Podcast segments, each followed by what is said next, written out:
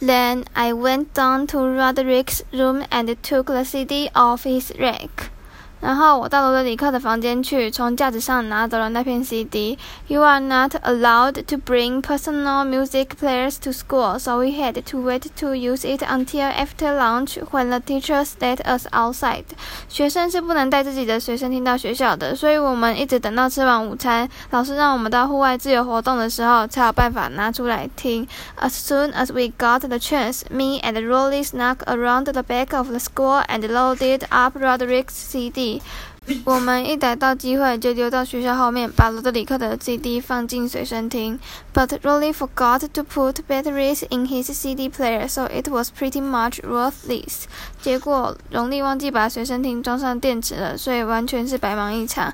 Then I came up with this great idea for a game. 不过后来我想到一个很棒的游戏。The object was to put the headphones on your head and then try to shake them off without using your hands。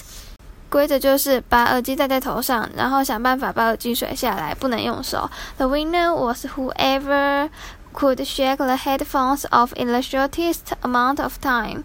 在最短时间内把耳机甩下来的人就赢了。I had the record with seven and a half seconds, but I think I might have shook some of my feelings loose with that one.